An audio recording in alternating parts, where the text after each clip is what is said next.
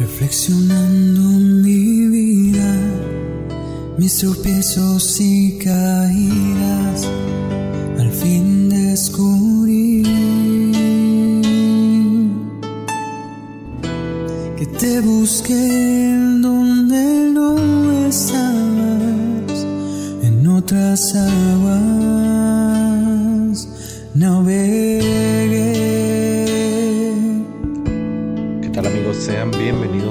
más a este su podcast favorito, Camino a la Santidad.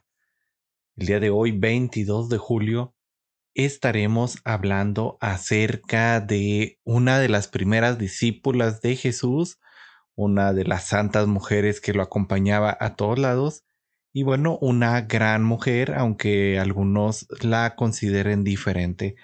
¿Y de quién estamos hablando el día de hoy? Bueno, pues de Santa María Magdalena.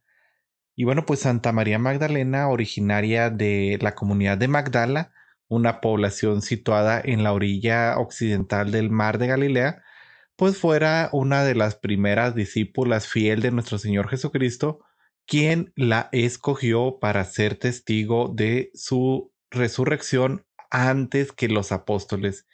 Y bueno, pues en consecuencia, fue ella la mujer que recibió el encargo de Dios de dar testimonio antes de que, bueno, pues de los apóstoles, dar testimonio ante ellos de que el Maestro había vencido a la muerte. Santa María Magdalena es por esto considerada un ejemplo para toda mujer católica que quiera ser auténtica evangelizadora. Es un ejemplo que encarna la figura de la mujer que anuncia el mensaje gozoso y central de la Pascua. Y bueno, pues el 10 de junio del año 2016, el cardenal Robert Sara, entonces prefecto de la Congregación para el Culto Divino y la Disciplina de los Sacramentos, eh, bueno, pues emitió un decreto en el que, siguiendo la voluntad del Papa Francisco, se estableció que la memoria litúrgica de Santa María Magdalena se elevara al rango de fiesta. Y bueno, es en referencia a ella que Benedicto XVI expresaba en el año 2006 que la historia de María Magdalena recuerda a todos una verdad fundamental. Discípulo de Cristo es quien, en la experiencia de la debilidad humana, ha tenido la humildad de pedirle ayuda, que ha sido curado por él y le ha seguido de cerca convirtiéndose en testigo de la potencia de su amor misericordioso, que bueno, es más fuerte que el pecado y es más fuerte que la muerte.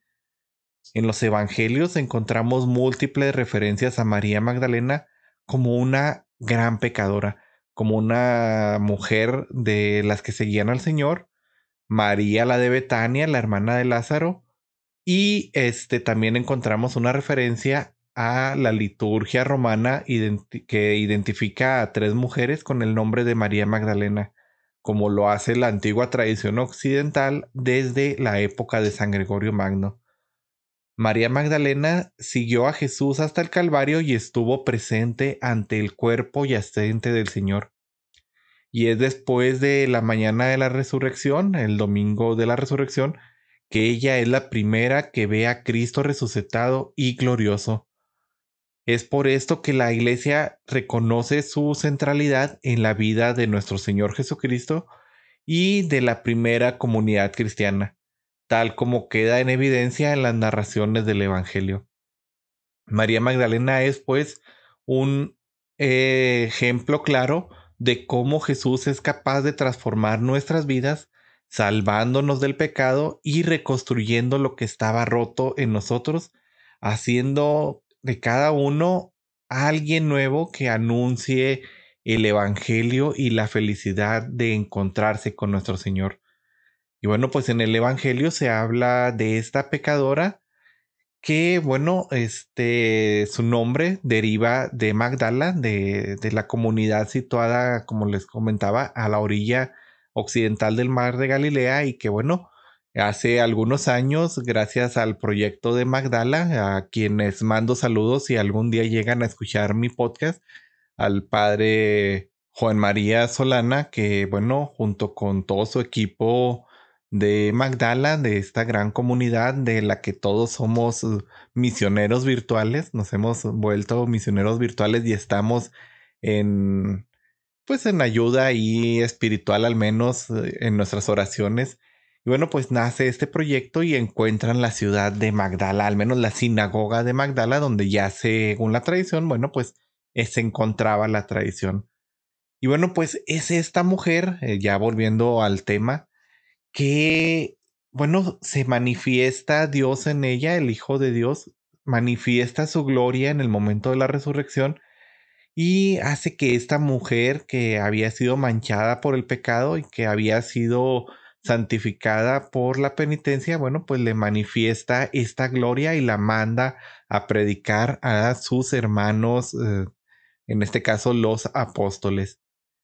La tradición oriental afirma que después de Pentecostés ella se fue a vivir a Efeso con la Virgen María y San Juan y que murió ahí.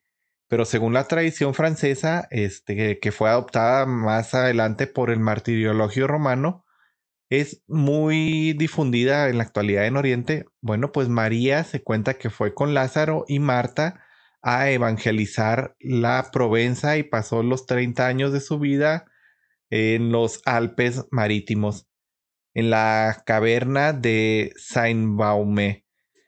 Poco antes de su muerte se cuenta que fue trasladada milagrosamente a la capilla de San Maximino, donde recibió los últimos sacramentos y posteriormente fue enterrada por este santo.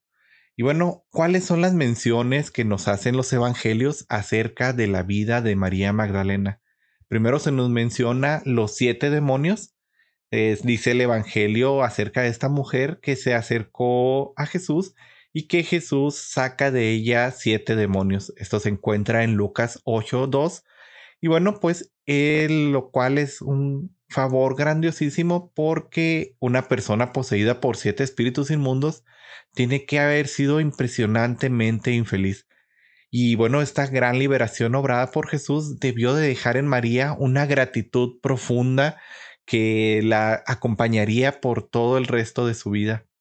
Nuestro Señor decía que cuando una persona logra echar lejos a un mal espíritu, éste se va y consigue otros siete espíritus peores que él y la atacan y así su segundo estado llega a ser peor que el primero.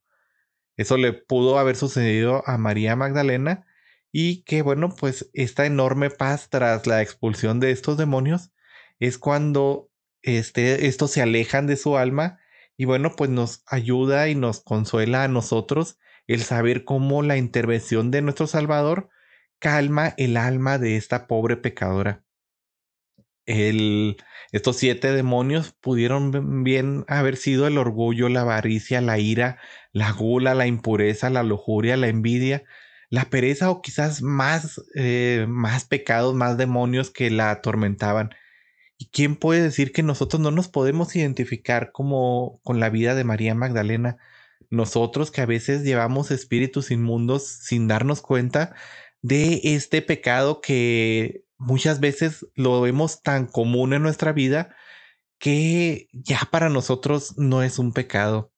Hay veces que el simple hecho de nosotros mantenernos criticando de puro pensamiento a las personas que nos rodean, de envidiar a quienes tienen más que nosotros, de pensar mal sobre una u otra persona, y lo hacemos casi tan natural que, bueno, esto nos va, eh, nos va dañando en nuestra vida, nos va dañando en nuestro camino de santidad. Y cuando nos encontramos con el Señor, así como María Magdalena, bueno, pues suceden cambios maravillosos en nuestra vida. La segunda mención que se hace acerca de su vida es que, bueno, pues se dedica a servir a Jesús con sus bienes y este amor que Jesús hace por ella, ella lo quiere pagar este, con su vida.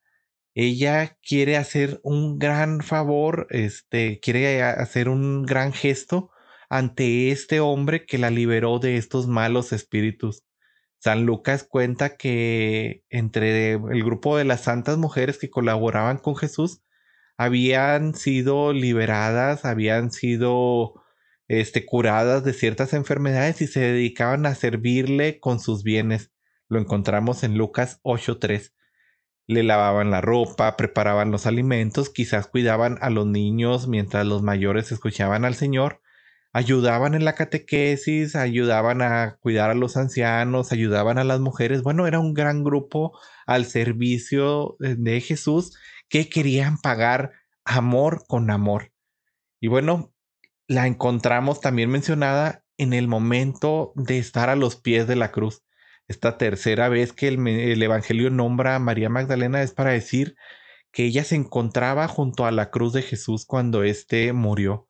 La ausencia de hombres, de los amigos más cercanos eh, que no se hicieron presentes en la cruz, es algo escandaloso. Nos puede resultar a nosotros escandaloso cuando vemos que todos los que se decían los más amigos de Jesús lo dejan solo en el momento más difícil. Sencillamente no se, no se atrevieron a aparecer por el lugar. No era fácil declararse amigo de un condenado a muerte. El único que estuvo ahí, en ese lugar, fue el apóstol San Juan. Sin en cambio, sin embargo, este, en cambio de todo esto, las mujeres más valerosas se encuentran en esta hora trágica y fatal. Entre ellas se encuentra María Magdalena el Evangelio de San Mateo 27:55, el Evangelio de San Marcos 15:40, San Juan 19:25 afirman que, bueno, junto a la cruz de Jesús estaba la Magdalena. En las imágenes religiosas de todo el mundo, los artistas han querido pintar este momento en el que, bueno, se encuentra María Magdalena junto a María, la Madre de Jesús, y cerca de la cruz de nuestro Redentor que se encontraba agonizante. Este es el gesto más grande que ella puede dar a Jesús. Los apóstoles la o habían abandonado, habían huido por miedo a morir, por miedo a ser apresados y llevarse el mismo suplicio. Sin embargo, las mujeres no tenían este miedo y se encontraban ahí. Este es un amor tan grande en el que ellas quieren pagar este amor de Jesús que bueno, las fue liberando, las fue ayudando durante su vida y bueno, se encuentran ahí aún a riesgo de su propia vida. Se encuentran a los pies de la cruz, a los pies de nuestro Redentor, acompañándolo en estos momentos de dolor. El cuarto momento que, lo, que menciona el Evangelio a Santa María Magdalena es precisamente cuando se encuentra con Jesús resucitado. Es uno de los datos más consoladores que nos da el Evangelio cuando Jesús, bueno, se aparece primero a dos personas que han sido pecadoras, pero que se han arrepentido. Primero a María Magdalena y después a San Pedro. Esto es como un ánimo que todos nosotros podemos ver con esperanza de que nosotros también siendo pecadores, si nos arrepentimos y corregimos lo que hemos hecho mal en nuestra vida y si seguimos un camino recto que nos lleve caminando y avanzando en este camino de santidad, volveremos a ser esos buenos amigos de Cristo y finalmente nos encontraremos con Él cara a cara.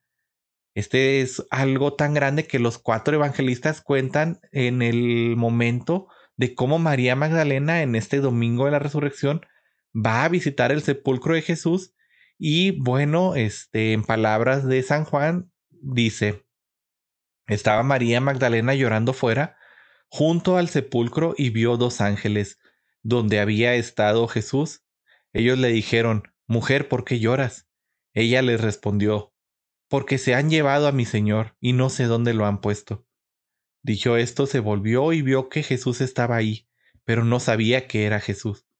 Ella le dijo, eh, Jesús le dijo, perdón, Mujer, ¿por qué lloras? ¿A quién buscas? Ella, pensando que era el encargado de aquella finca, le dijo, Señor, si tú lo has llevado, dime dónde lo has puesto, y yo me lo llevaré. Jesús le dijo pues a María, María. Ella lo reconoció y le dijo, Maestro, Raboní. Si se puso y se quiso lanzar a besarle los pies. Sin embargo, Jesús le dice, suéltame, todavía no he subido al Padre. Ve con mis hermanos y diles que suba, que suba a mi Padre, que es vuestro Padre, a mi Dios que es vuestro Dios. María pues es la primera que va y lleva esta noticia a los discípulos y bueno pues es aquí donde eh, San Pedro y San Juan dice que se lanzan a correr al sepulcro y bueno pues también ellos ven esta gran noticia y posteriormente se les aparece. Entonces esta mujer, la primera que tiene el honor de ser la encargada de comunicar esta noticia de la resurrección. Aquí otra vez el Señor nos muestra que incluso la más grande de las pecadoras, alguien que tenía siete demonios en su interior, que si bien recordamos bíblicamente el siete es número de plenitud, o sea que tenía una infinidad de pecados, una infinidad de demonios en su interior. Y bueno, pues es a esta persona a la que Jesús quiere demostrarle primero que nadie esta gloria de la resurrección. Entonces, si ella siendo una gran pecadora que logró arrepentirse y que logró poner su vida al servicio de Jesús, ¿por qué nosotros no podemos seguir este ejemplo y bueno, pues ponernos al servicio de nuestro Señor, arrepentirnos de todos los males que a veces cometemos sin darnos cuenta y tratar de llevar el camino más recto por este camino que nos lleve eventualmente a la santidad. Entonces, bueno, termino el episodio del día de hoy haciendo la invitación que así como María Magdalena dejó toda su vida de pecado y se dedicó el resto de su vida a servirle al Señor y a llevar este anuncio del Evangelio, así nosotros nos dediquemos a vivir una vida recta, siempre predicando a nuestro Señor. Y como siempre les hago la invitación de que la forma más fácil de ganar fuerzas para esta misión es la Santa Comunión. Así que no nos apartemos de la Sagrada Misa, no nos apartemos de esta comunión con nuestro Señor y vayamos al encuentro de Él. Y bueno, pues eso ha sido todo de mi parte. Eh, no me queda más que agradecerles nuevamente, como cada vez, cada episodio, cada vez que nos escuchamos, agradecerles porque siguen aquí a mi lado escuchando estas historias que espero nos sirvan para nuestro camino de santidad y bueno, pues desearles mil y un bendiciones. Gracias por todo y nos seguimos viendo. Hasta luego. Maestro, ¿dónde vives? Vengan lo verán. Respire la fragancia de tu casa, la verdad de tu palabra, la grandeza de